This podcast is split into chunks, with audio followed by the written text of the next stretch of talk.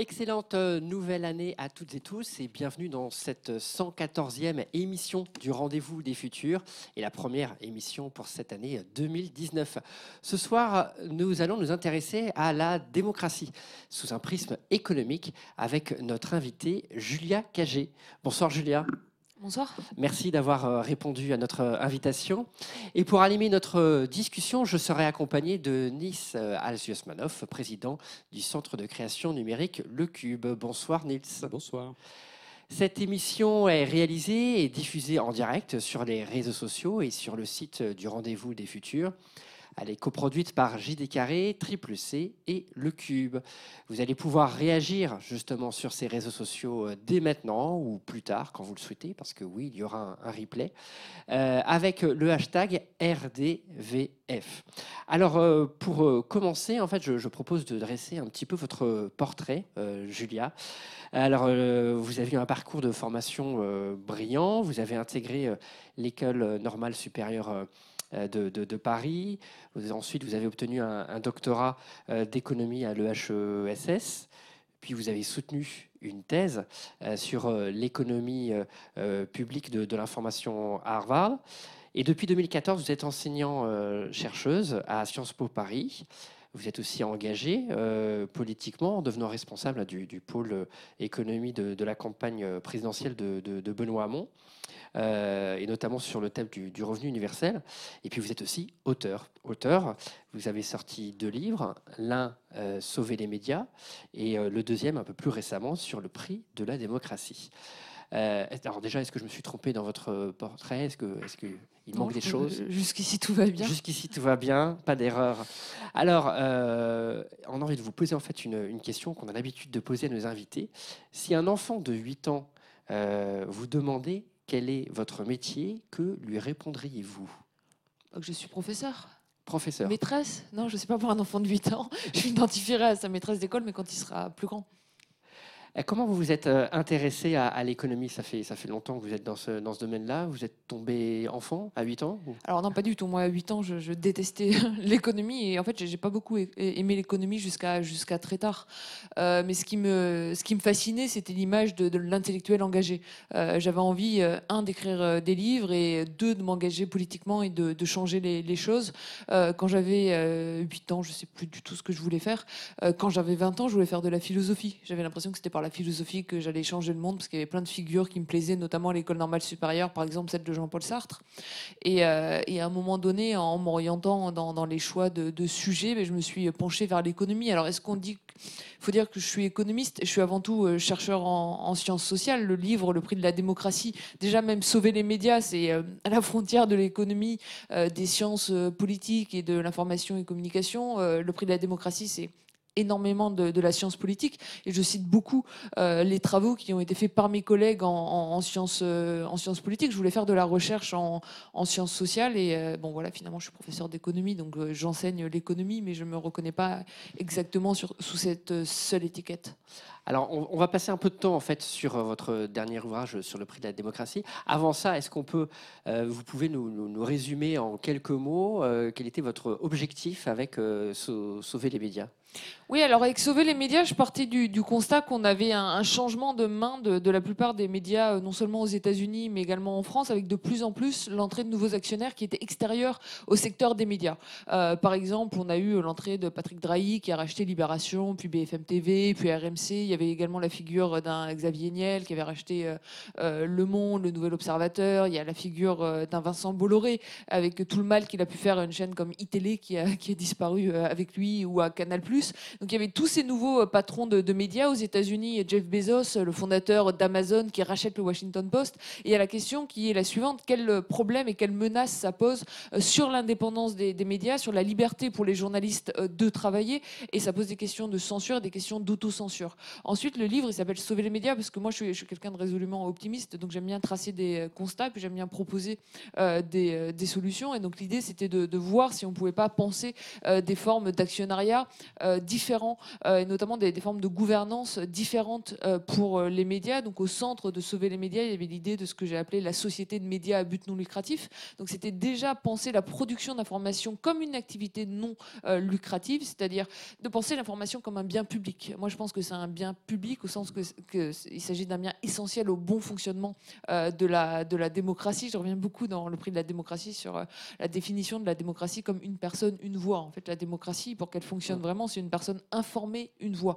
Et ce bien public, c'est les médias qui le fournissent. Le problème, c'est que si on a des médias qui cherchent avant tout à maximiser la rentabilité, ça peut se faire parfois au prix de la qualité de l'information qui est, qui est produite. D'ailleurs, vous avez cité deux de mes ouvrages, mais j'ai écrit dans l'intervalle un, livre avec Nicolas Hervé et Marie-Luce Viau, euh, qui sont deux chercheurs à l'Institut national de l'audiovisuel, qui s'appelle L'information à tout prix, qui est un livre de recherche dans lequel on a, on a documenté l'importance du copier-coller euh, sur Internet.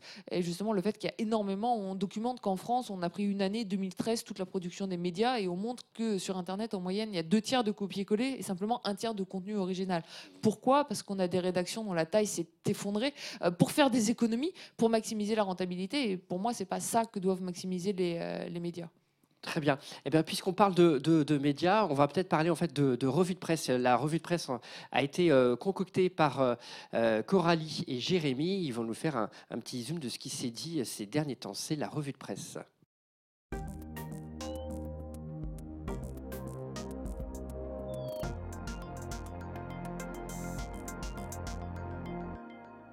L'année 2018 s'est conclue dans une certaine agitation qui questionne l'ensemble de la démocratie française et peut-être plus particulièrement les inégalités de représentativité des classes qui la composent. Dans son livre Le prix de la démocratie, Julia Cagé aborde entre autres sujets le manque de représentation des classes populaires dans la vie politique française.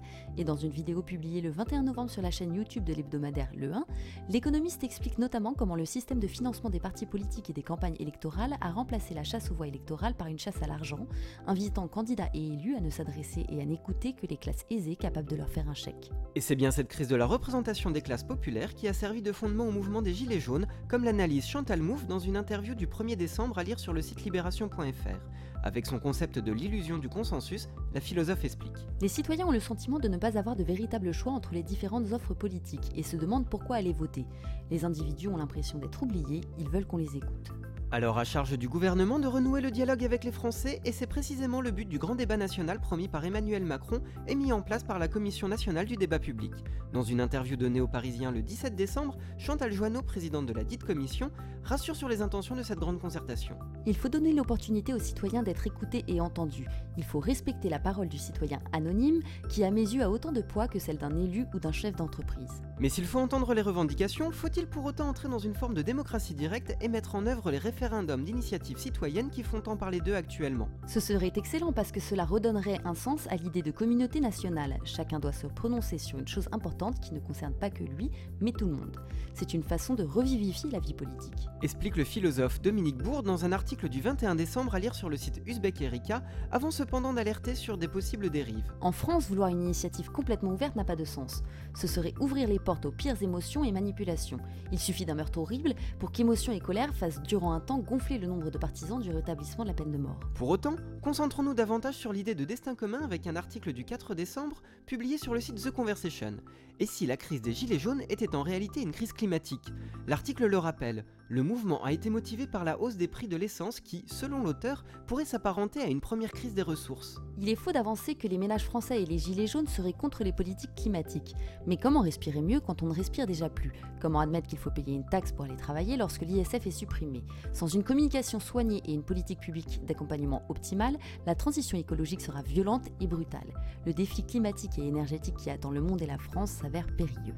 Profitons enfin d'évoquer le monde et la France pour s'intéresser à l'Europe au travers d'une interview de Stéphanie Hennette Vauchez et Thomas Piketty, parue le 12 décembre sur le site libération.fr. Des problématiques comme celle de l'écologie ou des migrations ne peuvent être traitées que de manière collective, européenne. C'est en laissant les populations faire les frais de la transition écologique sans dispositif d'accompagnement et de compensation que l'on aggraverait l'abandon et l'injustice dénoncés par les Gilets jaunes. Il ne faut pas perdre de vue les coûts très élevés d'un statu quo européen. Mais comme c'est le début de l'année, finissons quand même sur une note d'optimisme avec un passage sur la page Facebook de Brut et la vidéo du discours de Greta Thunberg à l'occasion de la COP24 qui donne envie de croire en l'avenir et aux jeunes générations. Nous ne sommes pas venus ici pour supplier les dirigeants du monde de s'inquiéter. Vous nous avez ignorés par le passé et vous nous ignorerez encore.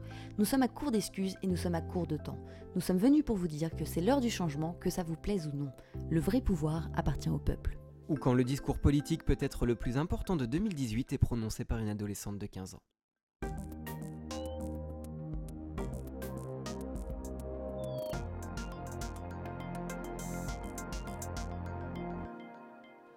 Merci à Coralie et Jérémy pour cette revue de presse. Beaucoup de sujets. Je pense qu'on va y revenir au cours de, l'émission, euh, mais on va, on va commencer en fait à se, à se plonger dans cet euh, ouvrage. Euh, Nils, je crois que tu, tu as dévoré le prix de la démocratie. Qu'est-ce que tu en as retenu ou quelles sont les, questions qui te brûlent les lèvres et que tu voudrais poser à, à Julia Cagé? Alors déjà, en vous écoutant tout à l'heure, il m'est venu une question toute bête, mais euh, est-ce que vous n'avez pas pensé à un moment donné appeler ça euh, sauver la démocratie? Si, mais comme j'avais changé d'éditeur au milieu, c'était pas la meilleure idée.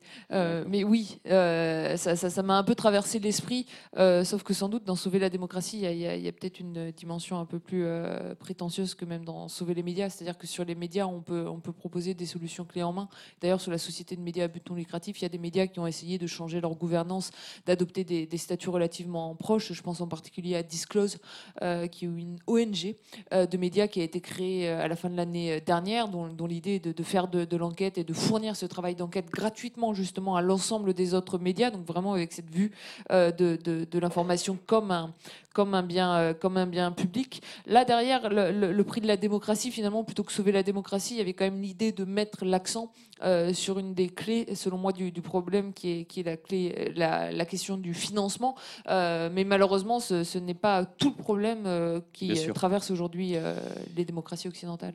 Alors justement, en 450 pages ultra documentées, vous mettez à jour le, dessous des cartes du, du, jeu démocratique et via son financement. Et vous dites que c'est un jeu qui est doublement inégalitaire parce qu'on est à qui perd qui paie gagne, et pas qui perd, qui paie gagne, mais en plus, euh, qui peut le plus paie le moins. Euh, donc c'est vraiment une double inégalité forte. Mais alors, ah, on va parcourir le, livre ensemble, si vous voulez bien. Euh, tout d'abord, vous rappelez une évidence qu'on oublie souvent, qui est que bah, finalement, la démocratie a un coût, oui, il faut le rappeler. le financement des partis, le financement des campagnes, ce sont les deux faces d'une même pièce, vous dites. Alors c'est quoi le coût de la démocratie pour commencer? Bah, Justement, le coût de la démocratie, c'est le fonctionnement des, partis politiques. Faire émerger un parti politique, ça a un coût. Ça a un coût parce qu'il faut des locaux. Ça a un coût parce que, en fait, pour qu'un parti politique fonctionne, il faut payer euh, des permanents.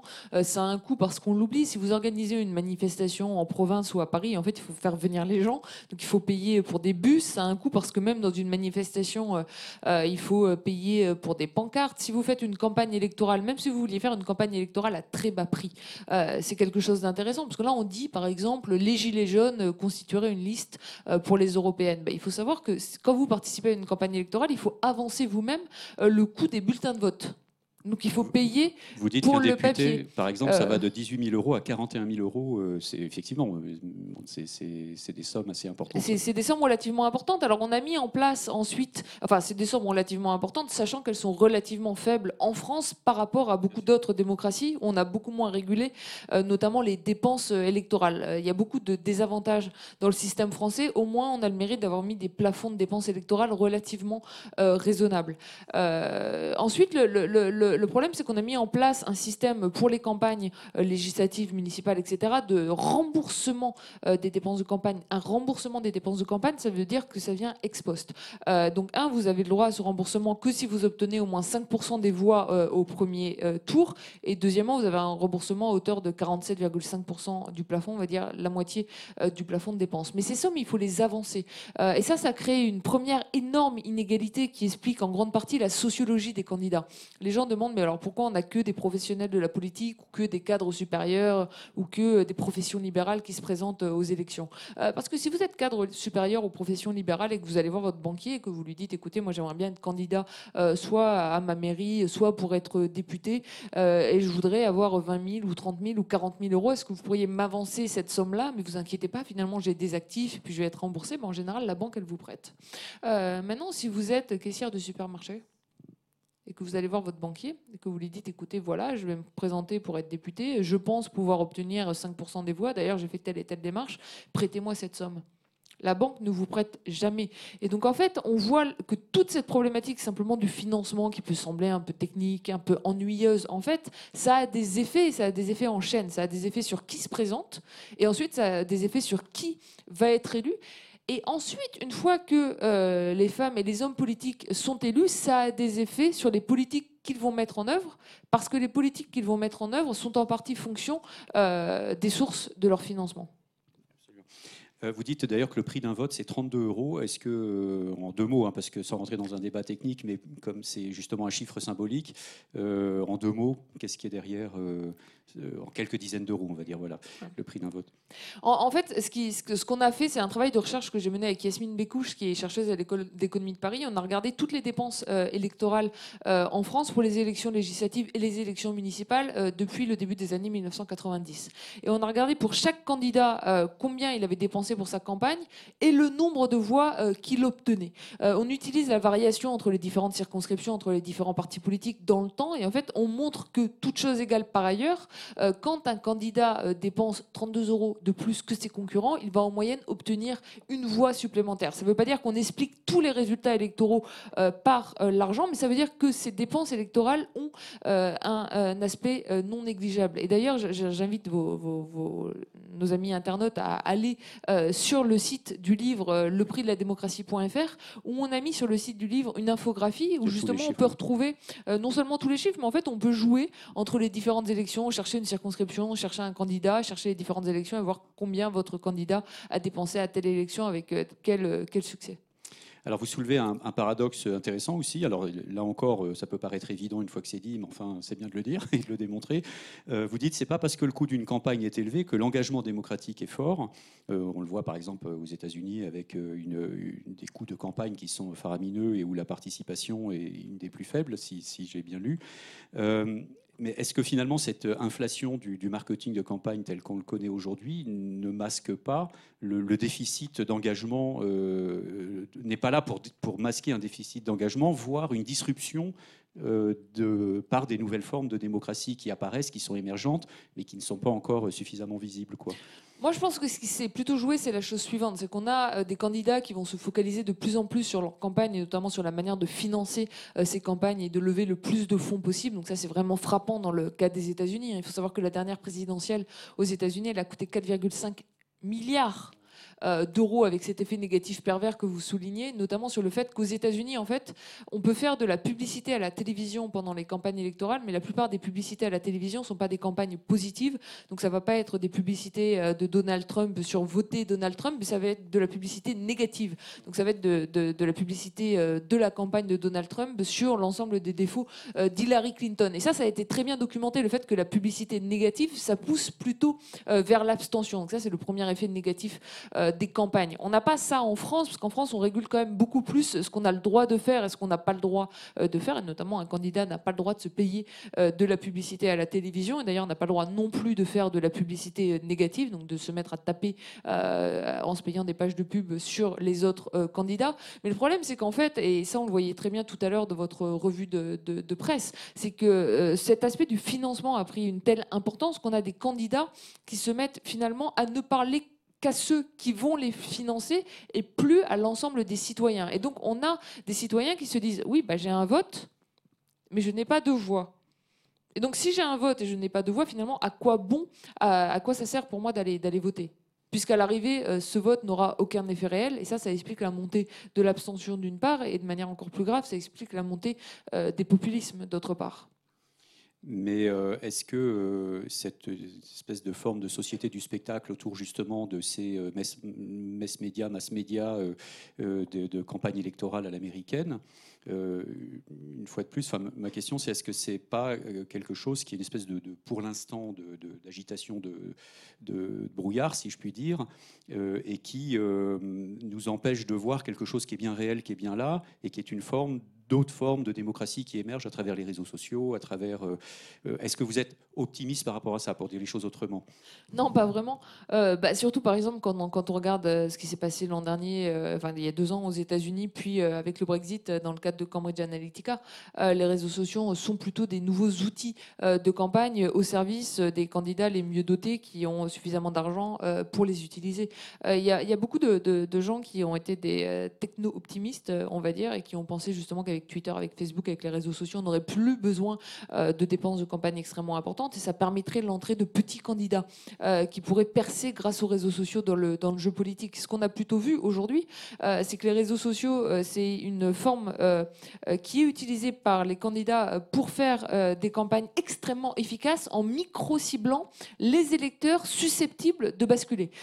sauf que ça, ça coûte extrêmement cher parce qu'il faut acheter des bases de données extrêmement coûteuses pour collecter euh, de l'information, ce qu'on appelle les big data, euh, pour collecter de l'information sur les électeurs et ensuite leur envoyer des messages pour faire basculer ceux qui sont susceptibles de, basculer. Donc moi, je suis plutôt euh, inquiète, on va dire aujourd'hui, quant à l'utilisation de ces réseaux sociaux dans le cadre du jeu démocratique. Alors, vous pointez un autre euh, phénomène, c'est le financement public. Je vous cite, un hein. financement public aux donations privées. Un même niveau de dépenses de campagne peut en effet refléter des réalités démocratiques parfaitement opposées.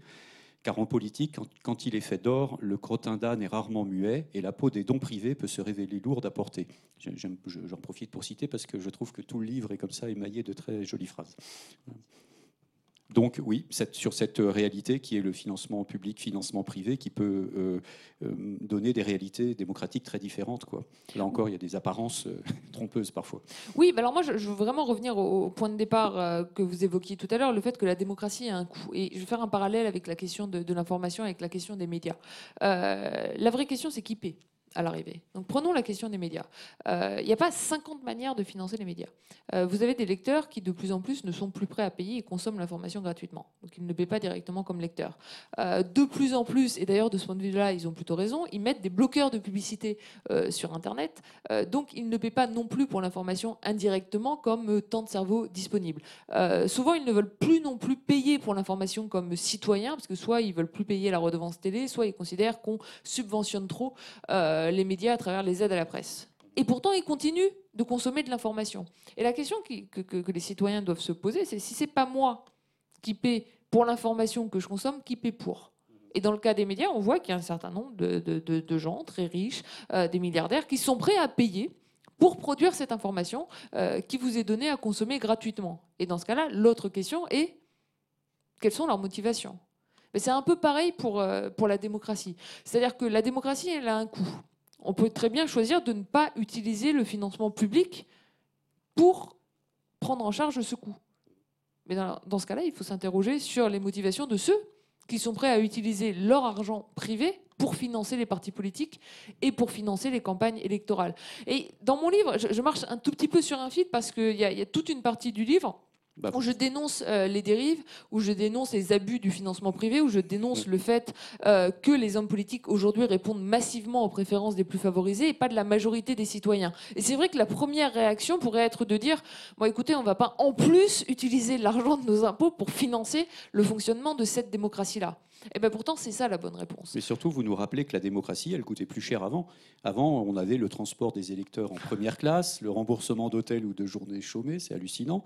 Euh, et d'ailleurs, vous dites vous-même qu'on est encore un peu aujourd'hui à la préhistoire de la démocratie.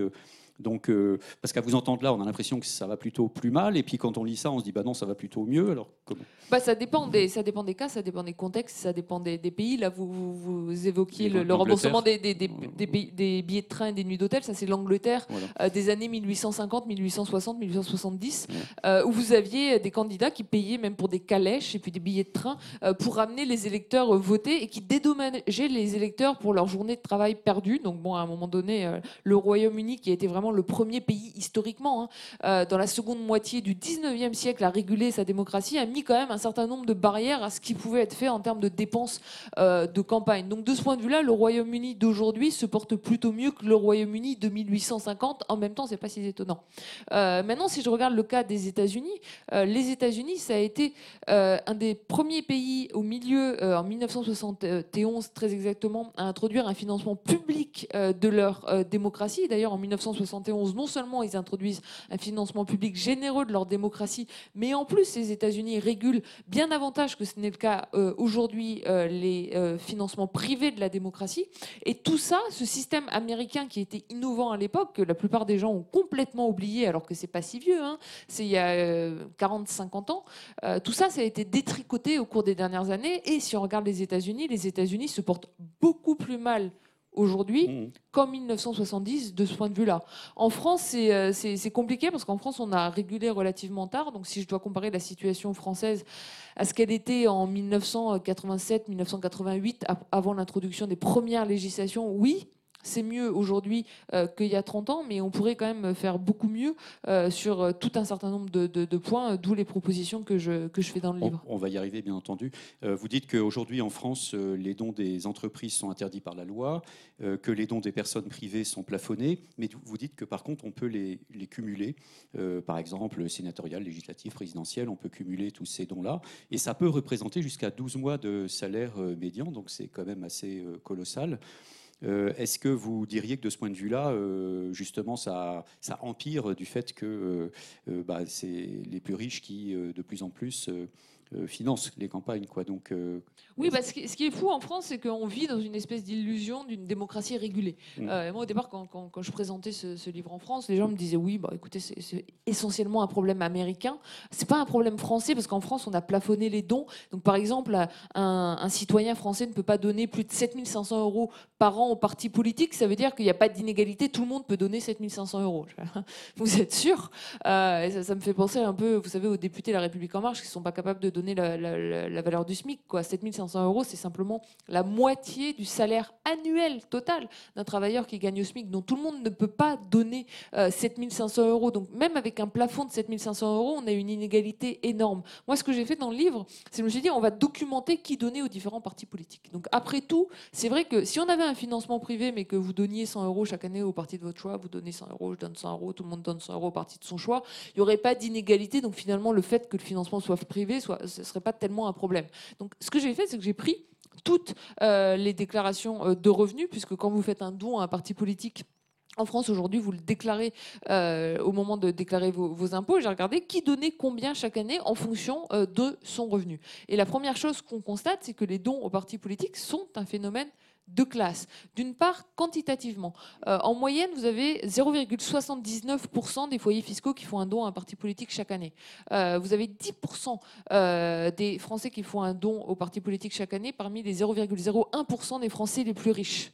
Donc déjà, les plus riches donnent beaucoup plus en moyenne. Et ce qui est encore plus intéressant, c'est de regarder combien ils donnent. Le don moyen parmi les donateurs à un parti politique de la moitié des Français la moins favorisée, c'est 120 euros par an. Le don moyen des 0,01% des Français les plus riches, c'est 5245 euros par an. Moyen. On est quasiment au plafond des 7500 euros. Et en fait, on voit que les plus riches contribuent pour l'essentiel au financement de la vie politique. Et ça, c'est problématique parce que ça veut dire qu'on a aujourd'hui des hommes politiques qui font campagne euh, auprès majoritairement de ces euh, plus riches. Et pour évoquer euh, l'actualité récente, ce, ce livre, j'ai commencé à l'écrire euh, en 2014, donc euh, avant Emmanuel Macron, euh, avant qu'il soit candidat, euh, avant qu'il soit président. Je l'aurais écrit dans tous les cas avec Mélenchon, Hamon. Marine Le Pen, euh, François Fillon, président. Euh, N'empêche que euh, je trouve que maintenant qu'on a eu l'élection euh, de Macron, ça, ça donne une, une espèce d'actualité au livre. Pourquoi? Parce qu'Emmanuel Macron, notamment parce que En Marche était un parti qui n'existait pas avant d'être créé, donc avant 2016. Excusez-moi, c'est un peu tautologique le fait qu'il n'existait pas avant d'être créé, mais ce que je veux dire, c'est que c'était un parti qui ne bénéficiait pas de financement public puisqu'il n'existait pas lors de la précédente élection législative. Donc c'est un parti qui s'est financé avec des dons privés. Sauf que d'où viennent ces dons privés? Le parti a reçu 14 millions d'euros de dons en un an et demi d'existence. Euh, C'est une somme euh, gigantesque et quasiment aucun parti ne touche autant. Vous avez la moitié de ces dons euh, qui viennent de Paris. Il y a eu 800 000 euros de dons qui sont venus de Londres. En comparaison, une ville comme Lille a contribué à hauteur de 30 000 euros.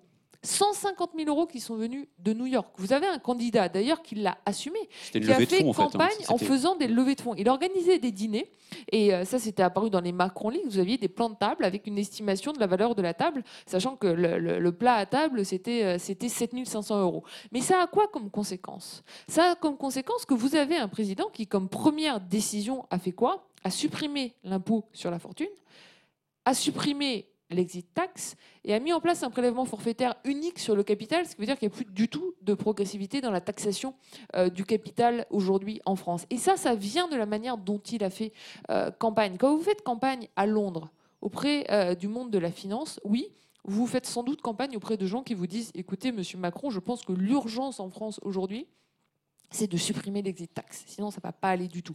Euh, si l'État allait faire campagne euh, auprès euh, des citoyens lambda, c'est-à-dire auprès de 90 ou de 95% des Français, on lui aurait dit, Monsieur Macron, vous savez, l'urgence en France aujourd'hui, c'est plutôt le pouvoir d'achat.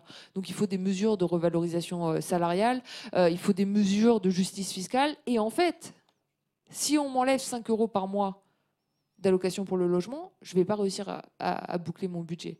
Euh, et c'est ça dont souffre aujourd'hui euh, la, démocratie. Je veux dire, Emmanuel Macron, ce qu'il a fait, c'était légal.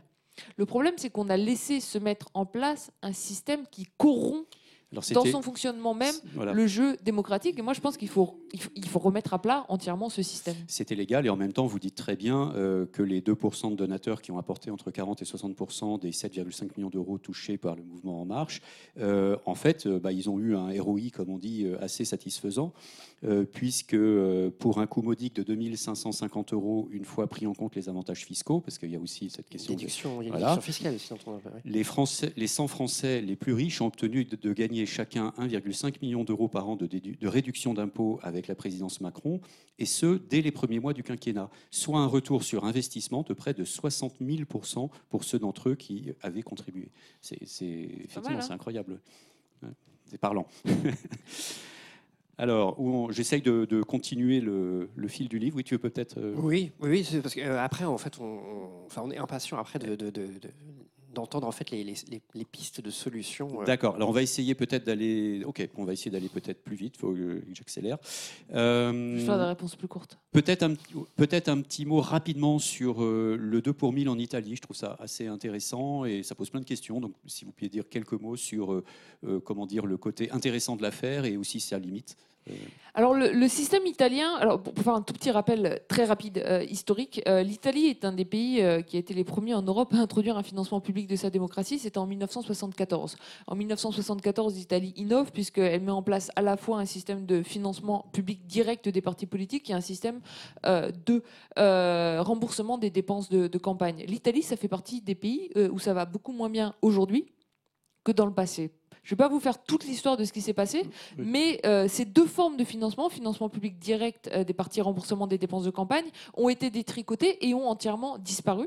Et l'élection de 2017 en Italie, euh, de 2018, l'élection de mouvement 5 étoiles de 2018 en Italie. Ça a été la première élection depuis 1974 à se faire sans aucun remboursement des dépenses de campagne. Et c'était un des chevals euh, de, bataille du mouvement 5 étoiles qui voulait mettre fin au financement public de la démocratie en, Italie. Donc, euh, milieu des années 1990, on met fin au financement direct des partis politiques. 2014 est voté la fin progressive du remboursement public des dépenses de campagne.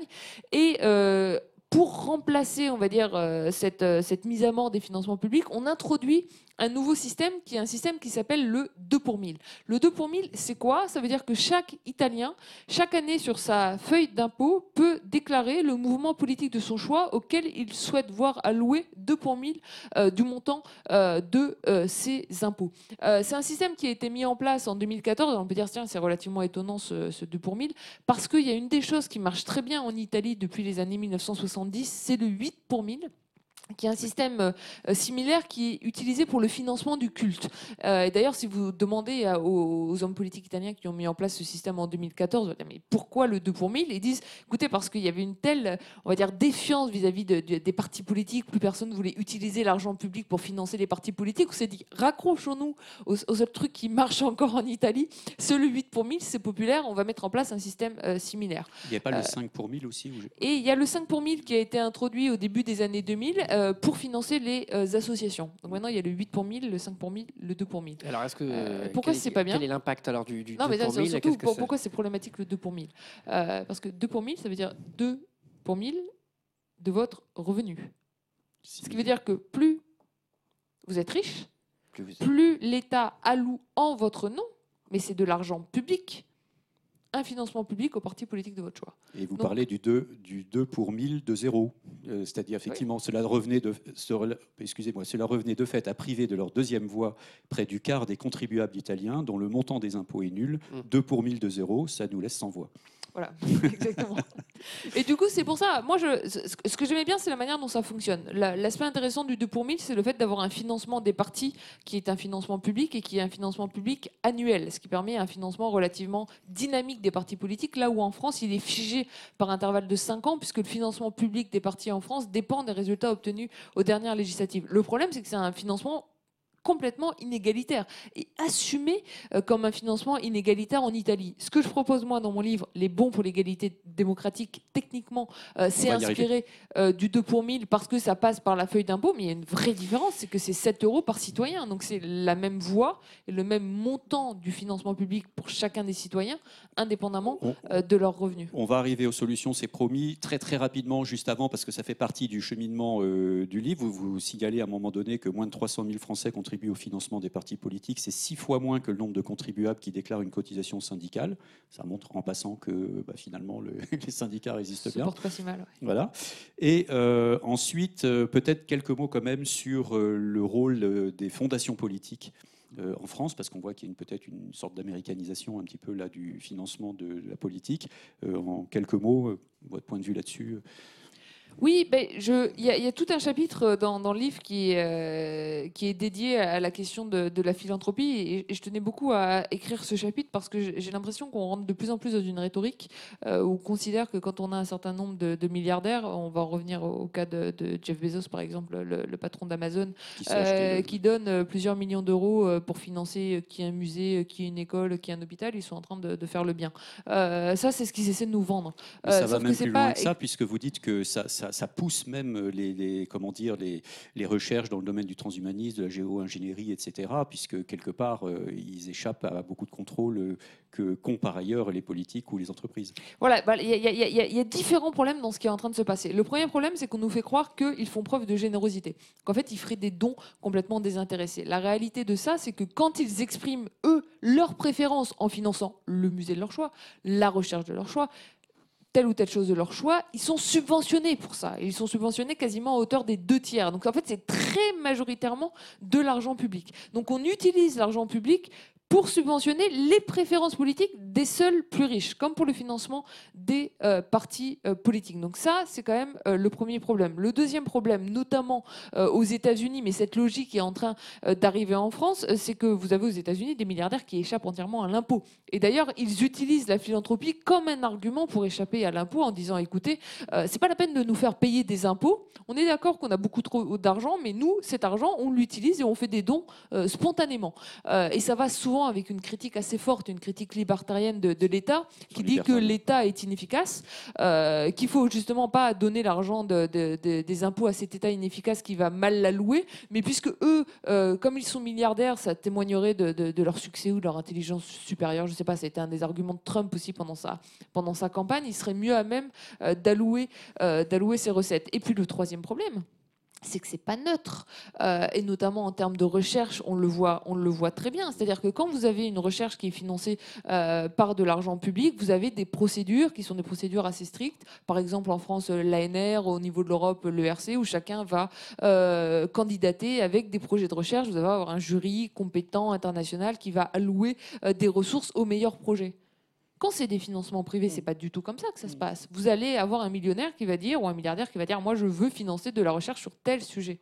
Donc en fait, il va orienter euh, la recherche et il va biaiser la recherche en fonction de ses propres euh, préférences et ça c'est aussi extrêmement euh, problématique. Donc j'ai vraiment écrit ce chapitre parce que je pense que on, est beaucoup trop positif quand naïf, peut-être, oui. mais c'est au-delà, c'est au-delà de naïf, c'est de la naïveté un, peu volontaire, on va dire. je veux dire quand, quand Mark Zuckerberg a annoncé la création de de, sa fondation euh, en disant je vais donner euh, une énorme partie de, ma fortune pour cette fondation. Euh, qu'est-ce qui s'est passé pour de vrai Pour de vrai, en fait, c'est une manière pour Max Zuckerberg chaque année de donner, c'est vrai, au fur et à mesure, quelques-unes de ses actions comme dans Facebook à cette fondation, mais en faisant ça, en fait, il échappe entièrement à l'impôt.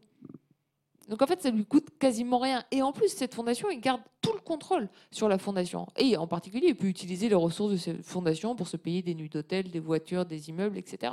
Donc en fait, il a tout le pouvoir sur une fondation financée par un système qui lui permet d'échapper à l'impôt. Et nous, on applaudit des deux mains. Bah, moi, c'est pas la démocratie dans laquelle je souhaite vivre. La démocratie dans laquelle je souhaite vivre, c'est une démocratie où les plus riches paient davantage d'impôts et où l'argent de cet impôt est utilisé par un gouvernement élu par l'ensemble des citoyens et est alloué en fonction des préférences exprimées par ces citoyens. Alors on arrive à vos solutions. Alors comment faire? Comment Euh, faire? Donc vous dites démocratie participative, démocratie coopérative, démocratie délibérative, démocratie en continu, démocratie semi-directe, civic tech, démocratie 2.0 ou 3.0, démocratie par le tirage au sort, trois petits points. Euh, L'histoire démocratique commence à peine.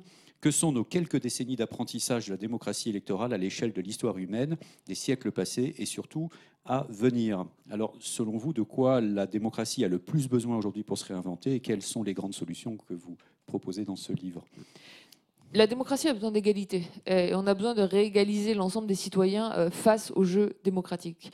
Euh, la première raison qui fait qu'aujourd'hui vous avez des citoyens qui ont plus de voix que d'autres, c'est la question du poids des financements privés. Donc première solution que je propose dans le livre, c'est de limiter drastiquement les financements privés et je propose d'introduire un plafond pour les dons aux partis comme en campagne politique à 200 euros. Parce qu'en fait, si vous regardez le montant des cotisations euh, syndicales ou le montant euh, des dons aux partis politiques, on voit que même les plus modestes sont parfois prêts à faire ce geste de 200 euros. Donc ça, faut quand même les autoriser finalement à, à cotiser à un parti s'ils le veulent. Mais au-delà, finalement, on donne déjà plus de poids à ceux qui ont davantage de moyens qu'à l'ensemble des citoyens. Donc déjà, on réégalise tout le monde face au financement privé de la démocratie en mettant ce plafond à 200 euros.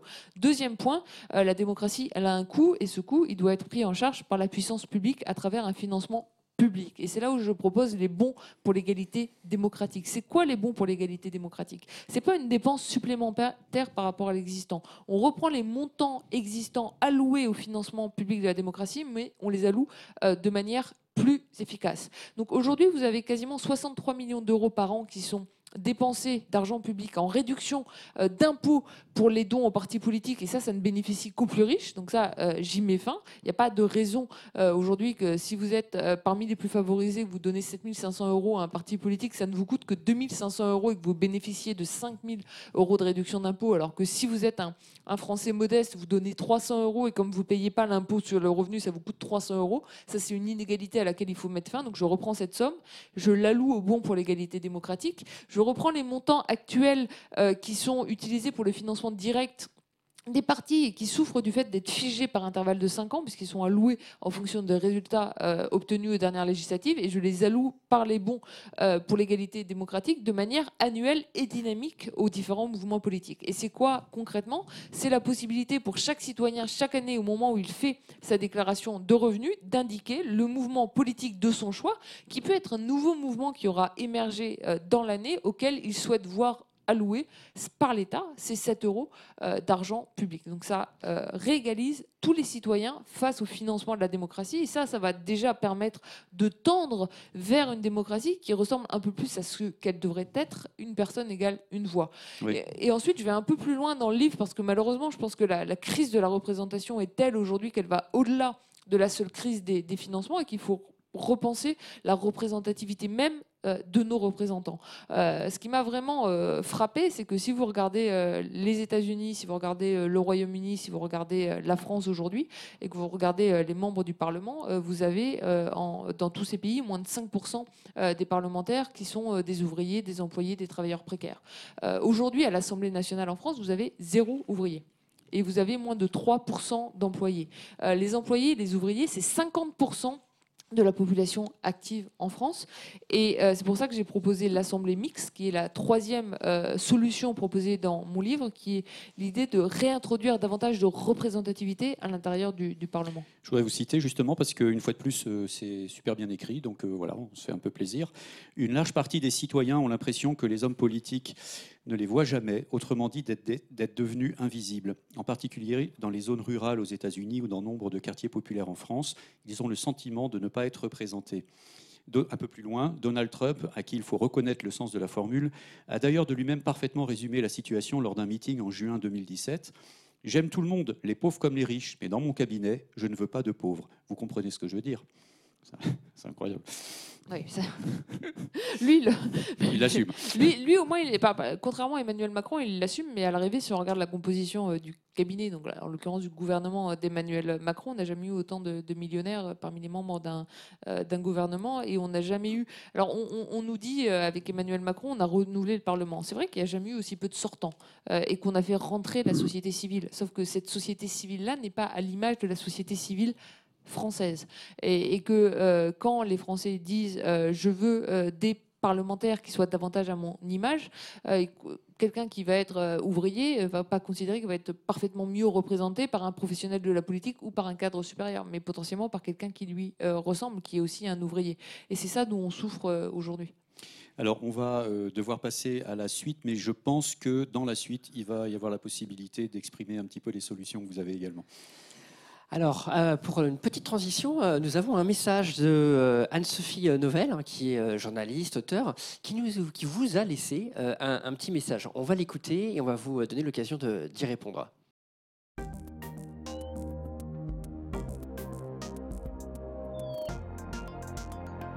Bonjour Julia, donc on se connaît un petit peu. Euh, on a eu l'occasion d'échanger à plusieurs reprises sur la question des médias, mais je sais que tu ne t'intéresses pas seulement à ces sujets.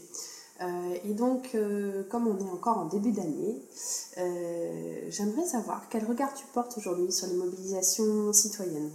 on a vu avec les Gilets jaunes qu'il y avait un grand dégoût des médias qui se confirme. En tout cas, on a tendance à tous les mettre dans le même sac. C'est aussi un mouvement qui pose la question euh, de l'organisation de nos démocraties qui euh, euh, fait émerger pour la première fois sur le devant de la scène l'écologie comme un facteur social qui peut éventuellement voilà, régler un certain nombre d'inégalités si on arrive à bien l'expliquer avec beaucoup de pédagogie. voilà. Et j'aimerais avoir ton regard là-dessus, voir comment toi tu perçois la manière dont euh, tous ces sujets euh, s'entremêlent aujourd'hui. Euh, rapport aux médias, dégoût des institutions, quels qu'ils soient, et surtout regard sur l'avenir, c'est-à-dire voilà, entre les problématiques auxquelles on est confronté, qui à mon avis ne vont pas forcément s'arrêter aujourd'hui, et solutions vers lesquelles on peut aller. Qu'en penses-tu? Voilà, merci beaucoup, à bientôt. Merci, merci. Merci à, Anne-Sophie Novelle en fait pour, pour cette question. Alors du coup, comment vous réagissez sur cette question en fait des mobilisations citoyennes? Et il y a un petit zoom en fait sur les sur les gilets jaunes. Qu'est-ce que ça veut dire? Qu'est-ce que ça impacte? Je pense que les, gilets jaunes, c'est euh, finalement symptomatique de la, crise de représentativité. D'ailleurs, c'est vraiment visible dans leurs revendications et récemment avec le référendum d'initiative citoyenne. On a euh, des citoyens qui ne se sentent plus entendus. En l'occurrence, ça a explosé sur la question du pouvoir d'achat de, manière assez euh, légitime. ce qui est fou, c'est que cette montée des inégalités, cette crise du pouvoir d'achat, elle avait été soulignée, pointée du doigt par des chercheurs et d'ailleurs par, par, un certain nombre de citoyens à leur niveau depuis quelques mois on ne l'avait pas euh, entendu, ça, ne prenait pas dans le débat, on n'a pas un gouvernement qui était à l'écoute. Euh, et ce qui est presque triste, parce que ça ne devrait pas être le cas dans une démocratie fonctionnelle, c'est qu'il a fallu euh, bordéliser, entre guillemets, pour que ça prenne le devant de la scène. Il a fallu mettre un gilet jaune, il a fallu qu'il y ait des actes de, violence, il a fallu brûler tes pneus. moi, j'excuse en aucun cas les, violences et toutes les dérives associées au mouvement des, gilets jaunes, mais je trouve, un, légitime toutes les revendications en termes de, de pouvoir d'achat, toutes les revendications en termes d'égalité sociale, toutes les revendications en, termes de démocratie, elles sont complètement euh, légitimes. Il faudrait y apporter des réponses euh, appropriées. Puis surtout, ça, ça témoigne du déficit de représentation dont souffre aujourd'hui euh, la majorité des, citoyens. Alors, ce qui me rend triste, et Anne-Sophie l'évoquait dans le mouvement actuel, c'est la haine par rapport aux médias et la haine par rapport aux, journalistes, notamment parce que je pense que les citoyens n'ont pas conscience de ce qu'est la réalité aujourd'hui de la profession de, de journaliste. Je sais que c'est pas un message qui est facile à faire passer, mais en fait, la profession de journaliste journaliste aujourd'hui est une profession de plus en plus précaire, euh, à la fois en termes de statut, c'est-à-dire vous avez de, moins en moins de journalistes qui sont en CDI, de plus en plus qui sont en CDD, et d'ailleurs vous avez de plus en plus de journalistes qui n'obtiennent même pas le statut de CDD parce que vous avez des employeurs qui les obligent à travailler euh, en termes d'auto-entrepreneurs, et vous avez une profession euh, dont les rémunérations sont de plus en plus faibles, notamment à l'entrée. D'ailleurs, c'est vraiment frappant quand vous regardez son évolution, c'est une profession qui se féminise. Euh, comme à peu près toutes les professions euh, qui se précarisent, un peu comme enseignants, euh, journalistes d'une certaine manière. Et le problème, c'est que les, les citoyens n'ont pas du tout cette perception-là de la profession. Ils voient tous les journalistes à l'image des éditocrates, comme on dit, une certaine élite parisienne qui les prendrait de haut, et alors que les médias devraient être un instrument dont ils pourraient se nourrir pour essayer de, comprendre le monde, aussi pour essayer de, projeter leurs revendications, pour avoir une chambre d'écho, ils se, défient des médias et certains commencent vraiment à haïr les médias, et ça c'est extrêmement dangereux, parce que je ne sais pas comment on va en sortir par le, par le haut. Il faudrait vraiment qu'on arrive à en sortir par le haut, et ça fait partie des, des, des, choses qui, euh, qui m'inquiètent. Ça demande d'une certaine manière un mea culpa euh, un peu euh, de la part des, journalistes sur le traitement médiatique d'un certain nombre de sujets, mais ça demande aussi un vrai travail et une prise de conscience citoyenne. Je ne dis pas qu'il faut applaudir tous les, médias. Il y a des médias qui ont sans doute péché. D'ailleurs, il y a des médias qui ont péché dans le traitement médiatique des Gilets jaunes. N'empêche que les médias sont une institution qui sont nécessaires au bon euh, fonctionnement de, la démocratie qu'il faut défendre euh, et qu'il faut euh, protéger. Merci. On va passer à un petit jeu. Nils. Alors, ce, on l'a appelé, c'est tout nouveau, on a appelé ça les 12 mots d'Hercule. voilà, c'est les 12 travaux d'Hercule. Et l'idée, c'est que vous allez donc retourner euh, chaque carton euh, et réagir euh, sur chacun d'eux coup par coup. vous allez trouver un mot derrière chaque carton et l'idée c'est de tout simplement ce qui vous vient spontanément. voilà. Donc on va démarrer et au rythme où vous le souhaitez. Vous avez le droit de ne pas vous exprimer si vous voulez sur un mot. C'est pas comme la nouvelle année, il faut manger un grain de raisin par coup de. Non, on pourrait faire ça. Alors, l'idée, voilà, euh, pour une question très pratico-pratique, si vous pouvez montrer en fait aux, spectateurs le, mot-clé, si vous choisissez. Parce que vous avez le droit, en fait, on, s'était dit que vous pourriez aussi avoir le droit en fait de, passer un mot si vous n'en avez pas envie. Elle est où la caméra? Et la caméra, elle est face à vous, voilà. Temps. Euh, ben, je dirais plutôt réchauffement euh, climatique. Euh, et de ce point de vue-là, ce qui, m'a beaucoup attristé aussi avec ce qui s'est passé dans, l'épisode des, Gilets jaunes, c'est que Emmanuel Macron a complètement tué toute la possibilité d'une politique climatique en France. je veux dire, jamais les Gilets jaunes ont dit qu'il fallait pas taxer le carburant en, soi. Ils avaient des revendications en termes de pouvoir d'achat. vous avez des pays qui ont mis en place une taxe énergie. Je, je pense par exemple à un État du Canada qui est la Colombie-Britannique, où on a mis en place une taxe énergie. On a redistribué euh, ensemble, euh, on a redistribué immédiatement l'ensemble des montants aux différents citoyens pour que ça ne soit pas coûteux en termes de pouvoir d'achat, juste pour changer les incitations et pour permettre à ceux qui le pouvaient, pour inciter ceux qui le pouvaient à utiliser des, modes de transport euh, plus propres et moins polluants. Nous, en France, ben, écoutez, on avait une possibilité de, taxer les carburants les, plus polluants et là, on vient de la tuer pour les prochaines années et ça annonce plutôt un sale temps pour la planète. Alors moi, j'avais juste une question sur le temps, liée peut-être plus au thème de votre livre, le temps politique de, l'évolution de la démocratie. Vous avez dit tout à l'heure qu'on était encore à la préhistoire, à la jeunesse de la démocratie. Ça fait même pas 100 ans que les, droits, les femmes ont le droit de vote dans ce pays. Hein. Voilà. Est-ce que selon vous, on va vers une accélération de l'évolution politique ou est-ce qu'on va vers une glaciation, justement, un effondrement, un collapse, euh, pour faire le, la métaphore euh, environnementale? Est-ce que vers où ça va pour vous C'est euh, je, je, je, sais pas. Moi, je, je, me fais, je suis pas très forte au, jeu des, euh, des, prévisions. Non, mais, dans euh, ce que vous observez, est-ce que on est plutôt aujourd'hui dans un repli de, ah, on est plutôt aujourd'hui dans l'évolution démocratique ou est-ce qu'on est Non, on est plutôt dans un repli. La situation me fait plutôt peur, pas seulement en France, hein, mais dans un certain nombre d'autres pays. On a vu ce qui s'est passé aux États-Unis, il y a le Brexit au Royaume-Uni. vous avez un mélange assez étonnant de mouvements 5 étoiles et de ligues en, en, Italie. Vous avez l'extrême droite au pouvoir euh, en Hongrie, vous avez l'extrême droite qui gagne de plus en plus de voix en Allemagne. Et moi, je suis à moitié espagnol et euh, comme espagnol, je pensais que ce pays était protégé euh, de l'extrême droite par l'héritage tardif de la dictature franquiste. Et maintenant, même l'extrême droite gagne des sièges en Espagne. Donc, je suis plutôt inquiète. Mais encore une fois, je suis plutôt une optimiste. C'est pour ça que j'essaie de mettre quelques briques parfois, on va dire, dans, le débat public. Je pense qu'il y, a des solutions. Il n'y a aucune fatalité. Optimiste par nécessité. Euh, non, non, optimiste par conviction, puis aussi parce que j'ai 34 ans. Quoi. Mm. Euh, donc si à 34 ans, on considère qu'on va directement dans le mur, euh, je ne sais pas, autant se mettre tout de suite sous la table. moi, je me dis qu'il y a quand même encore moyen de faire changer les choses. Ok. Un mot suivant. L'autre. En quelques mots. Bah, ça me fait penser à, tout le débat actuellement sur, euh, sur l'immigration. Euh, et je, je, trouve qu'aujourd'hui, on a, on a créé avec euh, l'extrême droite euh, en France, pas seulement, mais le, Rassemblement national fait campagne de plus en plus sur la haine de l'autre, l'autre comme ennemi, comme repoussoir, comme si on pouvait lui donner la responsabilité de tous nos maux, alors qu'aujourd'hui, il faudrait plutôt avoir une politique d'intégration, une politique d'ouverture. Je trouve que la politique d'immigration de la France au cours des dernières années a été scandaleuse.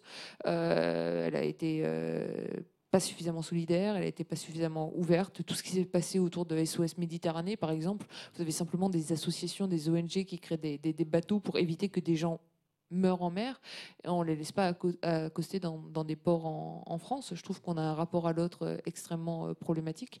Euh, et là encore, c'est pas, pas très optimiste, mais, mais j'espère qu'on on va réussir à recréer davantage de, solidarité, et notamment de, solidarité à un échelon qui soit plus large que l'échelon du, du pays.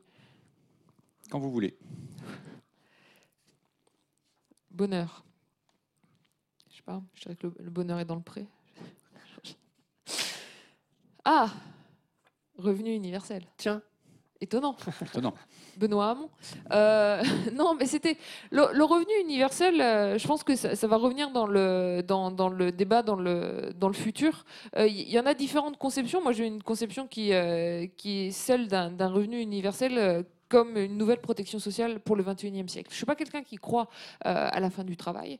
Euh, je pense non seulement que je ne crois pas à la fin du travail, parce que je pense qu'on va avoir des nouvelles formes de travail qui vont euh, émerger, et cette idée de, que les robots vont remplacer le travail humain, ça n'a pas de fondement empirique fort. Par contre, si je regarde la nature du travail, on voit qu'il y a une précarisation croissante, et on voit surtout qu'on a des, carrières beaucoup plus flexibles et des carrières beaucoup plus heurtées. face à ça, il faut repenser la protection sociale. Et l'idée du revenu universel, pour moi, c'est d'avoir ce revenu automatique sur, euh, pour les salariés, au moins directement sur la feuille euh, de paie, aussi comme une manière de revaloriser, de revaloriser leur, euh, leur travail. Si je devais le recoller à, à l'actualité récente, ça fait partie des raisons pour lesquelles je souhaite également que la prime d'activité euh, soit aujourd'hui quelque chose d'automatique qui apparaisse directement sur le bulletin de, salaire. Aujourd'hui, vous avez un énorme non-recours pour la prime d'activité parce que c'est complexe, parce qu'il faut aussi faire une demande tous les trois mois à la CAF, euh, que c'est coûteux. C'est coûteux non seulement en termes de temps, c'est coûteux aussi parce que c'est un peu humiliant. Or, un droit, euh, c'est quelque chose qu'on doit avoir automatiquement sans avoir à en faire la, demande. Et c'est un peu ma perception du,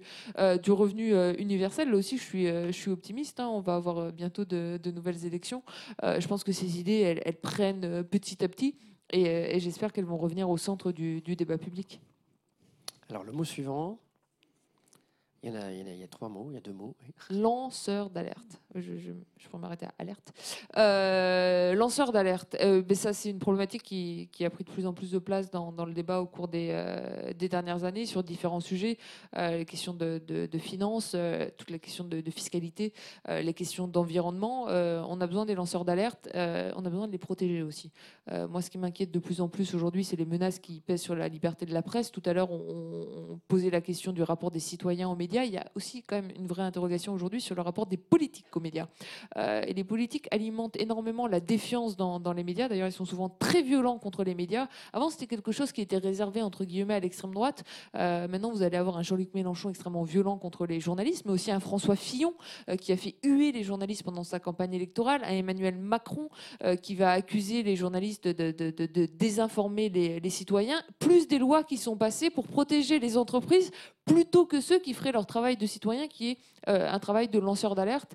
Et là-dessus, j'espère qu'on va avoir, euh, pareil, un changement de cadre, un changement de paradigme. On ne se dirige pas vraiment vers ça euh, actuellement, ni au niveau français, ni au niveau européen, mais ça fait partie des choses qu'il faut faire bouger. Au moins, si vous interrogez les citoyens, on voit qu'ils restent positifs par rapport aux lanceurs, lanceurs d'alerte, qui est une des nouvelles figures, on va dire, du héros contemporain. On va peut-être tirer encore un ou deux mots.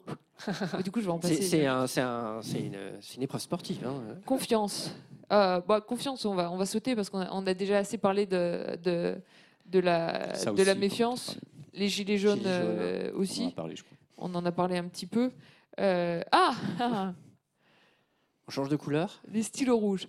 Alors, non, mais c'est une très bonne question, les stylos rouges. Donc, le, stylo rouge, c'est un, mouvement qui n'existe pas encore. D'ailleurs, moi, j'ai pris un stylo noir. C'est un stylo AFP, Agence France Presse. Ça m'a fait beaucoup de peine ce week-end quand j'ai vu des manifestations de, de Gilets jaunes devant, devant l'agence France Presse, euh, qui est une agence qui fait un super, euh, qui fait un super boulot, euh, qui, qui, est d'ailleurs une des images de la France aussi à l'étranger. Hein. À l'étranger, c'est la troisième plus grande agence internationale en France. Et je trouve que vraiment, si on a des manifestants qui s'en prennent même à, l'AFP, c'est qu'on a atteint des degrés de défiance envers les médias qui sont extrêmement inquiétants. Pour parler des stylos rouges, l'idée étant qu'on a, il y a eu tout petit nombre de gestes faits par Emmanuel Macron envers les Gilets jaunes et la question de la CSG pour les, pour les retraités et ensuite euh, la question de l'augmentation de la prime d'activité. Mais il n'y a pas du tout eu de gestes qui ont été faits envers les fonctionnaires. Et vous avez une des professions euh, qui se précarise le, le, plus en termes de pouvoir d'achat relatif euh, aujourd'hui en France, c'est la profession d'enseignant, d'ailleurs à tous les niveaux, hein, qu'il s'agisse du primaire, qu'il s'agisse du secondaire ou qu'il s'agisse de l'enseignement supérieur. Sauf qu'en fait, c'est ça qui va former notre jeunesse de, de demain. Il y a un désinvestissement en France. Les dépenses à l'université par étudiant sont en baisse chaque année depuis 2007. Vous savez, on, nous parle du nouveau monde et du fait qu'il faut investir dans, l'avenir, dans les nouvelles technologies. On n'investira pas dans l'avenir et dans les nouvelles technologies si on n'investit pas euh, dans euh, l'université. Et ça, c'est vraiment euh, quelque chose qu'il faut prendre en compte et qu'il faut changer. Il faut augmenter drastiquement les moyens dédiés à l'université. Il faut aussi faire un geste de pouvoir d'achat envers les professeurs du primaire et les enseignants du, du secondaire. Ensuite, je pense que si vous n'avez pas compris avec le gilet jaune, c'est que ça marche parce que c'est visible. Comme du stylo rouge. Ça va pas être un marqueur euh, très fort, mais on va essayer de payer une agence de com pour euh, leur trouver euh, un slogan plus efficace. Un tout dernier. Fin dernier Oh non, ça j'aime pas. Je triche pas, c'est collapsologie. Déjà, je n'aime pas les anglicismes. Complexité. Non, ça, je vais devoir parler Complexité, de Macron. C'était complexe. Récit, c'est quoi le dernier oh, J'ai plus. Ah, et voilà. Ah, il est blanc. Eh ben, ça va être peut-être en fait le. Votre mot de la fin. Le mot de la fin. C'est-à-dire qu'est-ce que qu'est-ce que vous voudriez euh, écrire euh, comme euh, comme mot sur ce dernier ce dernier carton? Qu'est-ce que vous voudriez dire? Bah, Démocratie. Euh, ça me paraît vraiment essentiel. Moi, je pense que les gens doivent continuer à croire euh, dans la démocratie. Il faut simplement la réformer. Euh, la raison pour laquelle j'ai écrit ce livre, et non seulement j'ai écrit le livre, mais j'ai fait un site internet qui est un site internet gratuit parce que les livres, je pense qu'il faut, il faut les lire, il faut les acheter. Malheureusement, c'est cher. Le prix de la démocratie.fr. Voilà. et c'est pas accessible à tout le monde. Et j'aimerais bien que l'ensemble des citoyens, même ceux qui n'ont pas envie ou pas les moyens d'acheter ce livre, puissent s'approprier les, les, sujets. Donc en ligne sur le site internet, le prix de la démocratie.fr, on a mis les chiffres principaux, les infographies euh, principales et notamment euh, tout euh, ce qui concerne les dérives actuelles du financement privé de la démocratie. Encore une fois, ça peut paraître pas très sexy la question des financements aujourd'hui, mais c'est une question centrale. Et je pense que ce qui est sûr, c'est que si les citoyens ne se l'approprient pas et si les citoyens ne disent pas aux candidats en amont des élections, vous devez vous engager sur une limitation des dons privés. C'est très dur de s'engager dessus une fois que vous êtes élu, une fois que vous en avez profité.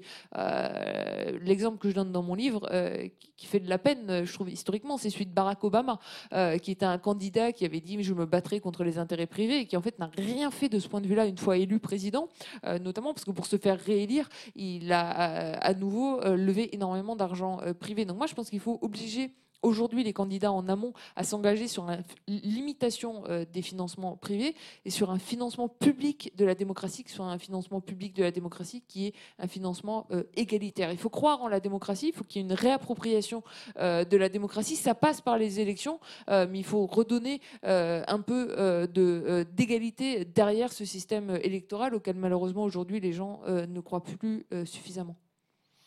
Merci beaucoup, merci Julia Cagé d'être euh, venue en fait sur le plateau du rendez-vous des, futurs. Donc le, le mot clé de, la soirée, ce on aura bien compris, c'est la, la, démocratie. Euh, merci euh, Nils. Merci beaucoup.